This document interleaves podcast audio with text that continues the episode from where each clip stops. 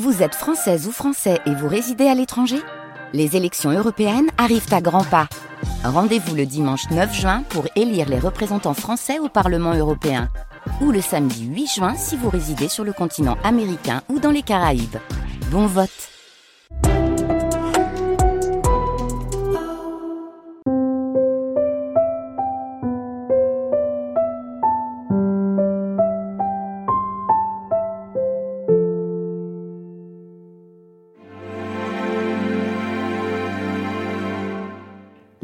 France Culture.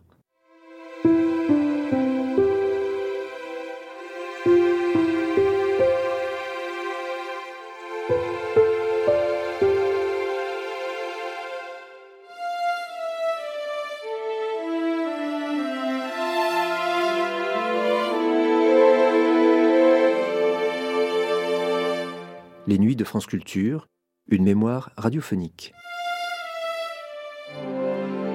Du quatrième pouvoir, celui des médias, la radio a été, en plusieurs moments de l'histoire du XXe siècle, un puissant moyen d'influence sur les opinions publiques qui joua un rôle important, en particulier durant la Seconde Guerre mondiale. S'il est un programme de ce temps-là resté gravé dans notre mémoire, c'est bien celui qu'émettait en langue française la BBC du 19 juin 40 au 25 octobre 44, Radio Londres. Radio Londres, c'était six bulletins d'information quotidiens et deux émissions. Les Français parlent au français, placés sous l'autorité du gouvernement britannique, et Honneur et Patrie, sous la responsabilité de la France libre du général de Gaulle, dont le porte-parole était Maurice Schumann. Les voix de Radio Londres, c'était alors notamment celles de Jacques Duchesne, Jean Auberlé, Jean-Louis Crémieux-Briac, Pierre Bourdan, celle de Jean Marin Yves Morvan, de Pierre Lefebvre, de Jacques Brunus et du plus loufoque de ses chroniqueurs, Pierre Dac.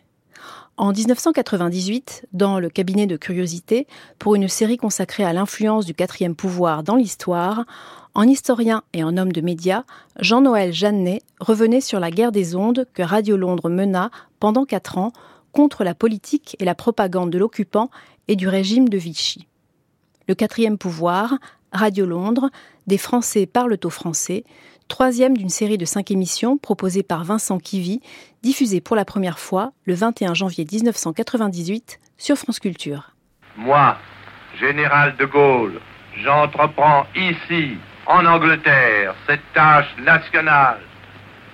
J'invite tous les militaires français des armées de terre, de mer et de l'air.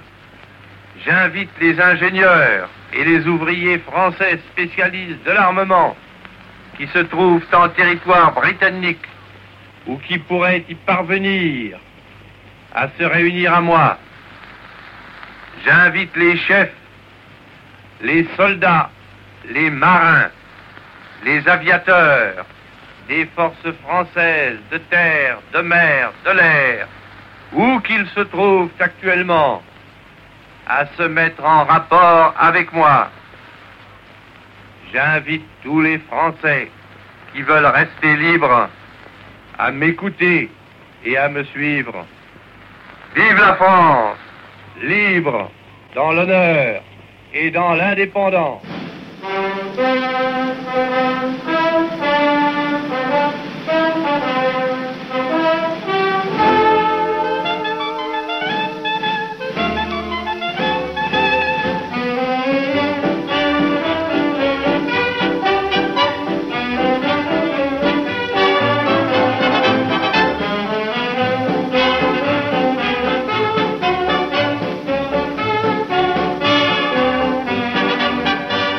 Radio Londres, des Français parlent aux Français, l'information comme arme de combat.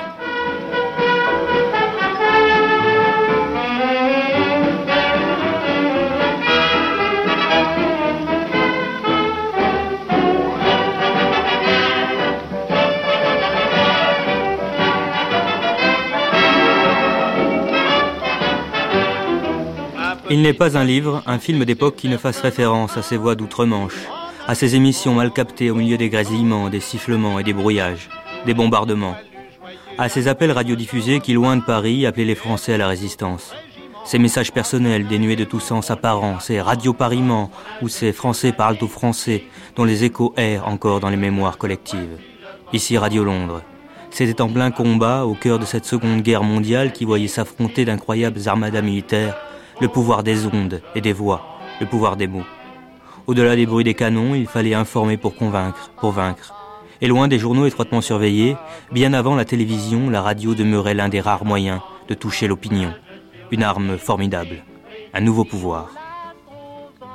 Jean-Noël Jeannet, historien, ancien président de Radio France. À partir des années 30, beaucoup d'observateurs de l'époque, beaucoup d'intellectuels, beaucoup de publicistes se sont emparés de ce nouveau média, la radio, pour euh, réfléchir à son impact. Et on a vu toute une série d'ouvrages paraître qui expliquaient que c'était d'une certaine façon une arme absolue, que qui tiendrait la radio tiendrait euh, l'esprit des citoyens. Nous voyons cela très clairement dans le fameux livre de Malaparté, Technique d'un coup d'État, où il explique que désormais, quand on voudra s'emparer du pouvoir, il faudra envoyer ses sbires euh, du côté des antennes et du côté des studios. On le voit aussi dans le livre euh, à l'époque fameux de Tchakotine, qui s'appelle Le viol des foules par la propagande. L'idée qu'on peut euh, se saisir des âmes et les modeler à son gré.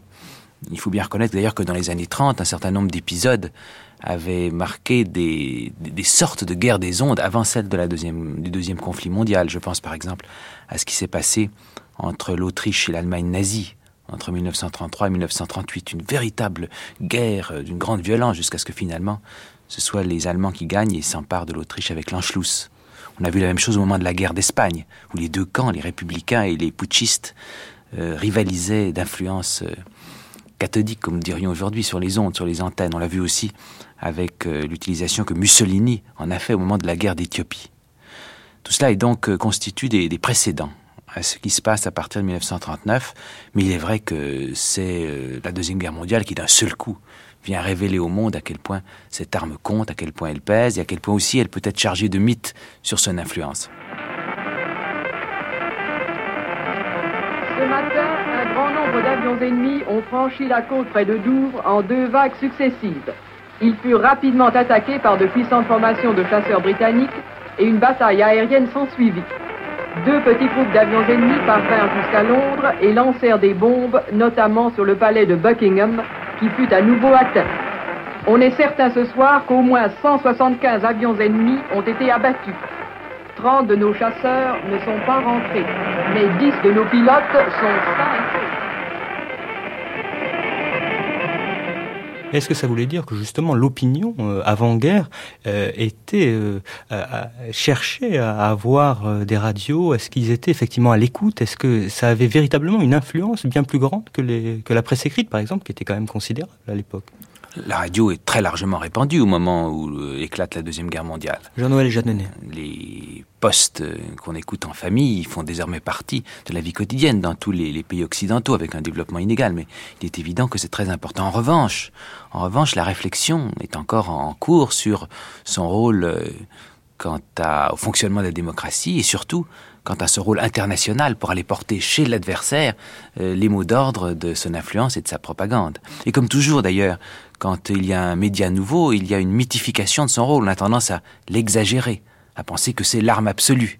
Et, puis on constate aussi des, rumeurs fantasmatiques sur euh, cette influence. Par exemple, au moment de la drôle de guerre, on voit en Grande-Bretagne se développer euh, l'influence d'un personnage qui s'appelle euh, Lord Ho-Ho. C'est son H-A-W, H-A-W, c'est un pseudonyme qui, à partir de l'Allemagne nazie, émet en anglais vers l'Angleterre et que, euh, au moins jusqu'en jusqu'en septembre 1939, il est relativement snob d'écouter, car il est très informé sur la vie quotidienne de, la Grande-Bretagne. À partir du début de la guerre, euh, le patriotisme exige qu'on ne l'écoute pas. Euh, du côté français, il y a eu, au moment de la drôle de guerre, un, mythe qui a entouré un personnage étonnant qui s'appelle Ferdonnet. Ferdonnet, c'est un, c'est l'archétype mythique du traître du traître qui est allé porter au service des Allemands euh, un certain savoir-faire et qui, euh, euh, incarnerait aussi ce qu'on appelle la cinquième colonne à l'époque, c'est-à-dire une capacité euh, d'intrusion souterraine euh, dans le fonctionnement de la société et, dans l'ensemble de la circulation de l'information. Ferdonnet, on l'a pas vraiment écouté en réalité parce qu'il ne parlait pas lui-même à, au micro, mais on a cru qu'on l'avait écouté. Et, l'ensemble de la presse française se met à développer autour de ce personnage une sorte de halo de, de mystère et d'influence excessive. Voyez, tout ça, ça se mêle toujours la réalité et, le mythe. Et un homme comme Goebbels, qui est le ministre de l'information de Hitler, a théorisé tout cela très clairement. Il a mis systématiquement en place euh, des radios euh, dans les langues des pays euh, envahis progressivement par, par le Reich. Et on le voit au moment de la débâcle, au moment où il entre progressivement en France, chaque fois qu'il le peut, s'emparer des nouveaux émetteurs pour de nouvelles émissions. Et il s'est vanté après euh, la victoire d'Hitler, euh, après l'effondrement de la France, que sa radio, ainsi utilisée, ait été d'une certaine façon l'arme absolue. C'est aussi un peu du col en réalité, car euh, les chars et la stratégie de Hitler ont compté davantage, à vrai dire, que, que la radio. Mais, mais, il est vrai que, par exemple, il s'empare tout de suite, dès qu'il le peut, du grand et puissant émetteur d'Alois, au centre de la France, qui avait été installé par la Troisième République et qui permet d'émettre en ondes courtes, très loin, tout autour de la planète. Donc vous voyez qu'au moment où s'installe euh, la situation de la France euh, occupée et où euh, De Gaulle, le 18 juin, vient marquer que Rome n'est plus dans Rome, elle est tout où je suis, que Rome, que la France désormais existe, peut parler au moins symboliquement hors du territoire français, à partir du moment où il y a ces deux France face à face, celle de Vichy et celle de la France libre, la radio, d'un seul coup, prend une importance euh, essentielle et va à la fois incarner et, renforcer l'opposition de, ces deux philosophies, de ces deux, de ces deux France face à face.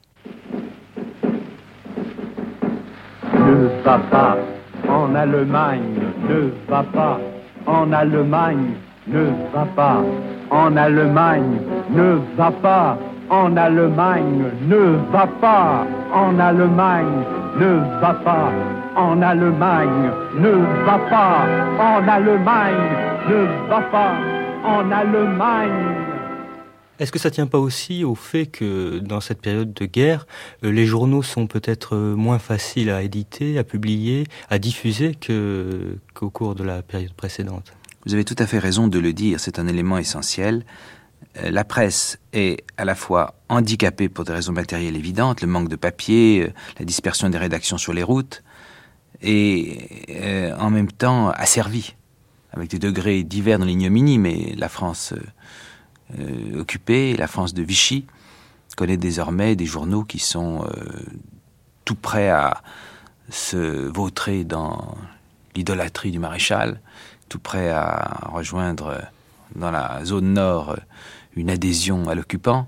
Bref, euh, la presse écrite perd beaucoup de son crédit auprès des lecteurs et, du même coup la place est libre pour une influence de, la radio. L'idée que on peut entendre des nouvelles, des, sons, une présence presque charnelle de gens qui échappent à l'oppression de l'occupant et que ça vient par le miracle des ondes, c'est fondamental d'une certaine façon, l'écoute de la BBC, dans l'échelle de la résistance, c'est le premier échelon pour beaucoup de Français. Dans la mesure où c'est interdit, écouter la radio de Londres, la radio anglaise en langue française, écouter les émissions que la BBC autorise la France libre à faire sur ses antennes, c'est déjà une forme de protestation. Et c'est là qu'on voit euh, tout le rôle que va jouer euh, que va jouer la stratégie de la BBC et de Churchill, car c'est la volonté de Churchill, ouvrant ses antennes à De Gaulle et à son mouvement. Alors précisément, concrètement, comment, comment se, crée cette, antenne française à Londres, cette antenne radiophonique?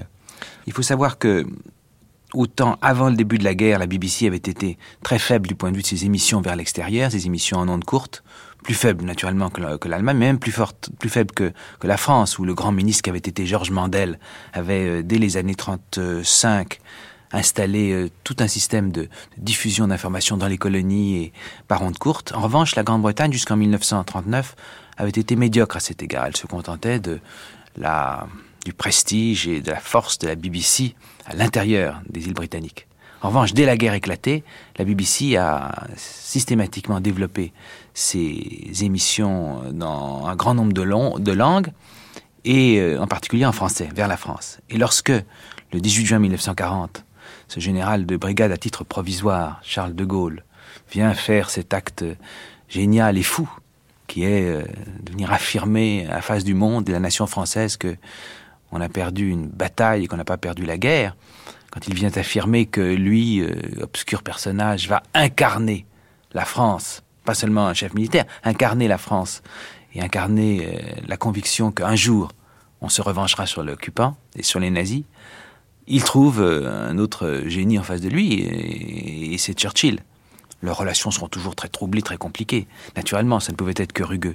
Mais d'entrée de jeu, Churchill fait confiance. À De Gaulle, il donne l'ordre qu'on lui ouvre les, antennes.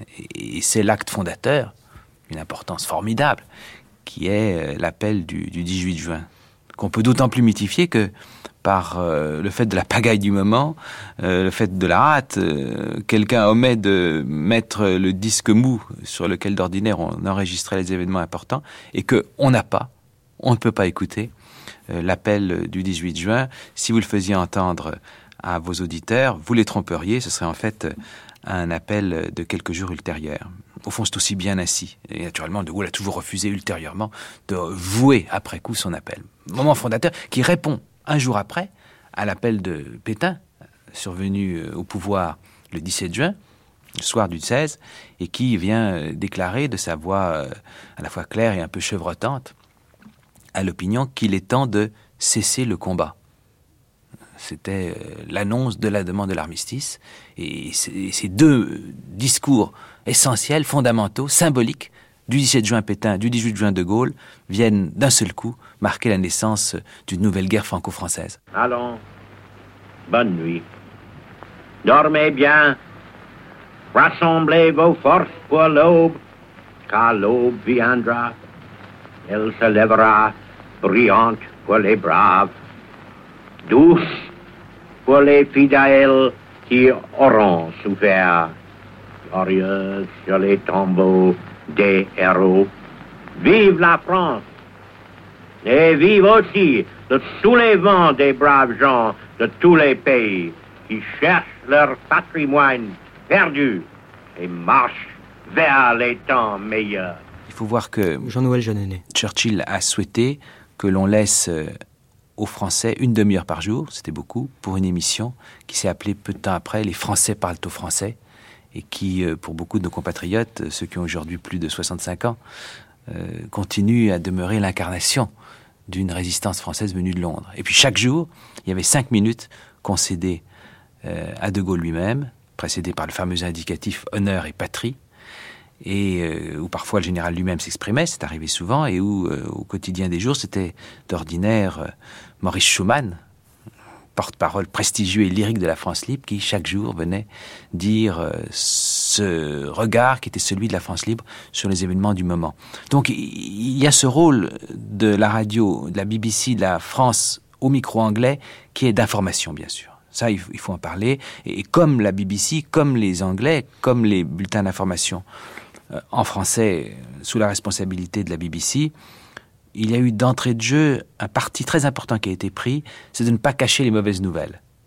C'est-à-dire, euh, et on l'annonçait comme tel, euh, qu'on a pris la décision de dire aussi ce qui n'allait pas. C'était très important parce que le jour où on annonce que ça va mieux, alors on est cru.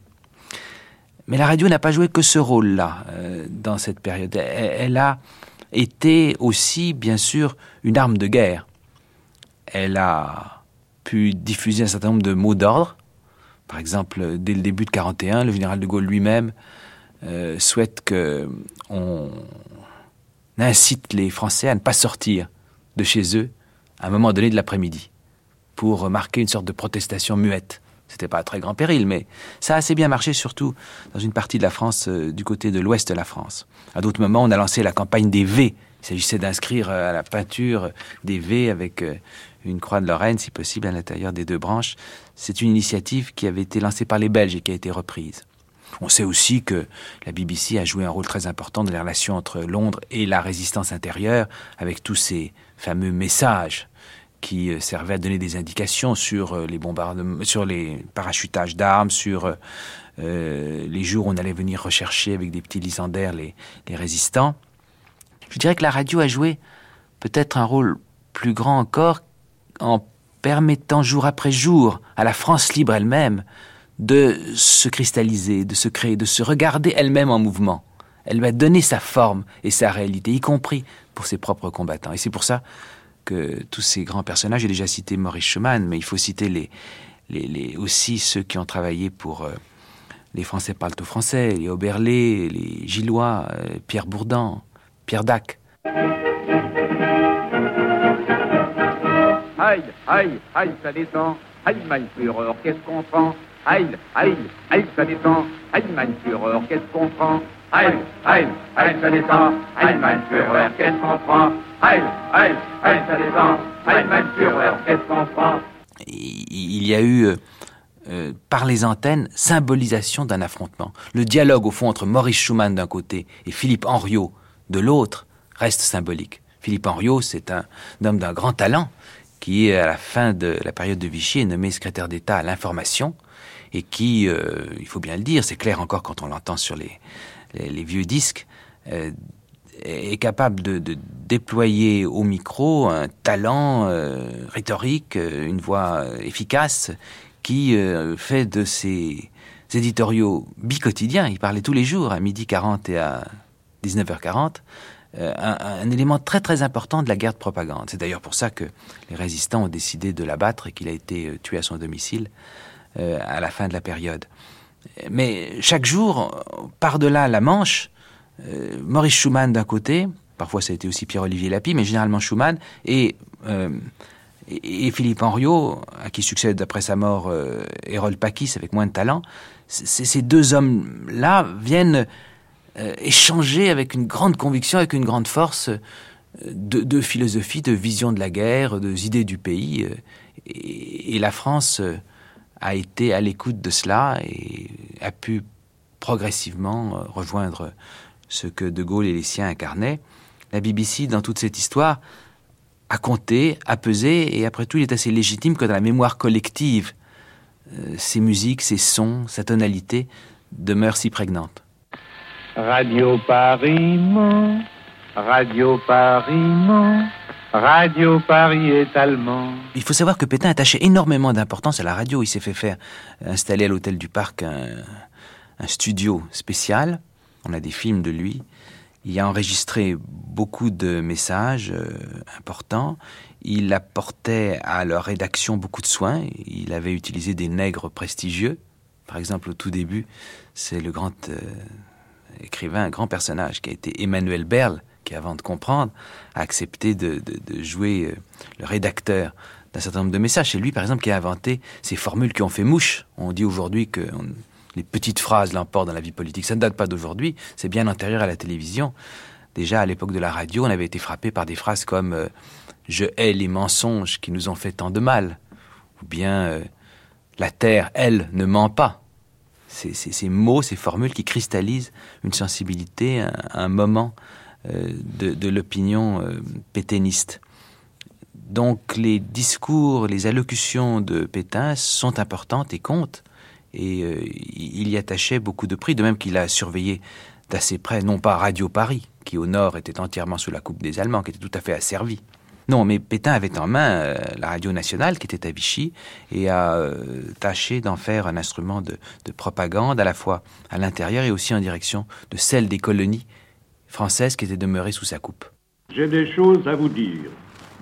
De plusieurs régions de France. Des choses graves. Français, j'ai des choses graves à vous dire. De plusieurs régions de France, je sens se lever depuis quelques semaines un vent mauvais. L'inquiétude gagne les esprits. Le doute s'empare des âmes. L'autorité de mon gouvernement est discutée. Les ordres sont souvent mal exécutés. Dans une atmosphère de faux bruit et d'intrigue, les forces de redressement se découragent. D'autres tentent de se substituer à elles qui n'ont ni leur noblesse ni leur désintéressement.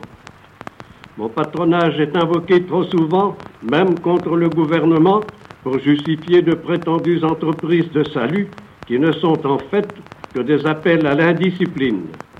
Un véritable malaise atteint le peuple français. Les raisons de ce malaise sont faciles à comprendre. Aux heures cruelles succèdent toujours des temps difficiles.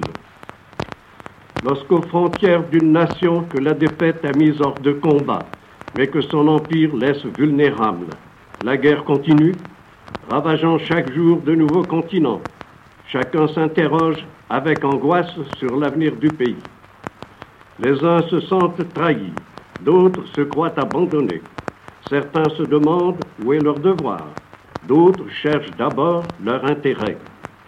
La radio de Londres et certains journaux français ajoutent à ce désarroi des esprits. Le sens de l'intérêt national finit par perdre de sa justesse et de sa vigueur. De ce désordre des idées naît le désordre des choses. Est-ce vraiment le sort qu'après 13 mois de calme, de travail, d'incontestable reprise, la France a mérité? Alors est-ce que c'est le, poids et l'importance de, ces radios qui a fait qu'après-guerre, finalement, les pouvoirs en place, euh, plus démocratiques, ont continué d'utiliser et de s'appuyer en quelque sorte sur les radios? Les radios ont eu, en particulier celles que nous avons évoquées, un grand rôle pendant cette guerre. C'est indubitable. Toute guerre est aussi une guerre psychologique. Ils ont joué un rôle considérable, ces postes de radio, mais l'influence a été exagérée, mythifiée par euh, les résistants, comme par les autres. On le comprend, étant donné ce qu'avait représenté la radio de Londres. Et du même coup, pour toute une génération d'hommes politiques, et même au fond de journalistes, il est apparu assez naturel que, en 1944, on installe en France un monopole de la radio d'État cette radio euh, qui a eu beaucoup de prestige, beaucoup de mérite, euh, beaucoup d'influence, 45, 58, euh, la radio de la 4 République, cette radio apparaît de ce point de vue-là très lointaine par rapport à nous. Je dirais que heureusement, ça avons fait beaucoup de progrès. Vous, les journalistes de Radio France, vous ne vous considérez pas comme des journalistes d'une autre nature, d'une autre essence que les journalistes de la presse écrite. À l'époque, ça paraît naturel et à tout le monde. Et, naturellement, l'opposition critique euh, certaines exagérations de l'emprise du gouvernement en place euh, sur les, micros, mais comme de toute façon il y a, de l'instabilité ministérielle, que, en dehors des extrêmes, le RPF de De Gaulle et le Parti communiste qui sont très vite exclus entièrement des antennes, il faut le savoir, euh, tous les, partis, les formations qui, du centre-gauche au centre-droit, gouvernent le pays, trouve assez normal en somme que on se serve de la radio à l'intérieur et à l'extérieur pour servir euh, une certaine idée de la défense du régime, la quatrième, et une certaine idée de la France au dehors, jouant son rôle dans la guerre froide qui domine la planète à ce moment-là. La bataille suprême est engagée. Après tant de combats, de fureur, de douleur, voici venu le choc décisif le choc tant espéré. Bien entendu, c'est la bataille de France et c'est la bataille de la France.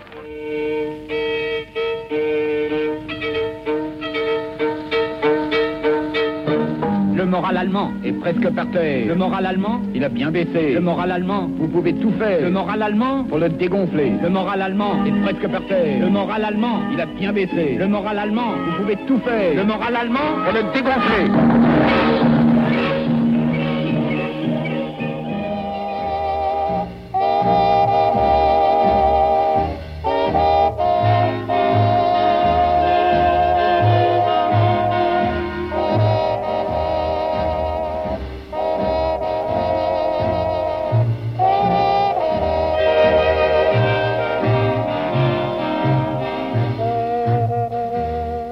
Cabinet de curiosité, le quatrième pouvoir, avec Jean-Noël Jeanneney, auteur de Une histoire des médias aux éditions du Seuil, Archivina Martine Auger, avec les voix de Charles de Gaulle, Winston Churchill, Pierre Dac et Philippe Pétain. Cabinet de curiosité, Éric Boissé, Christian Prévost, Malika Mesgache et Vincent Kivy.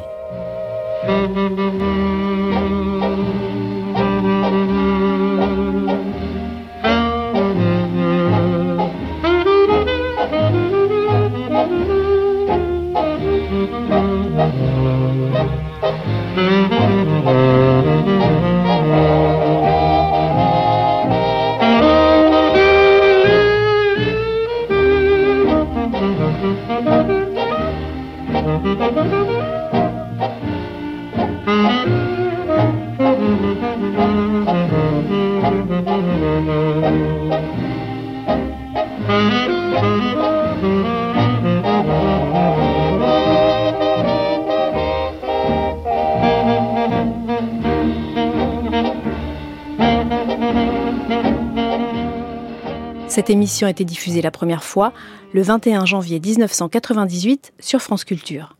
Vous pouvez la télécharger et la réécouter à la page des nuits sur le site franceculture.fr.